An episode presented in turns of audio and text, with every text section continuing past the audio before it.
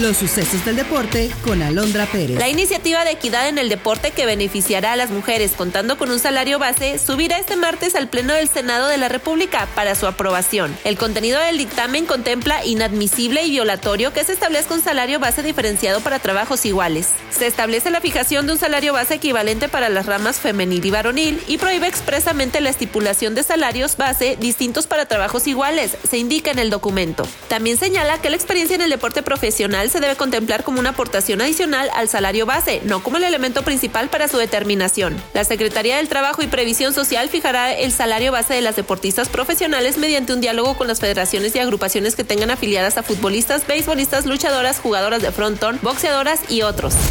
El técnico de la selección nacional, Jaime Lozano, dio a conocer la lista preliminar de 60 futbolistas que podrían ser parte de la selección mexicana rumbo a los duelos de la Liga de Naciones de CONCACAF.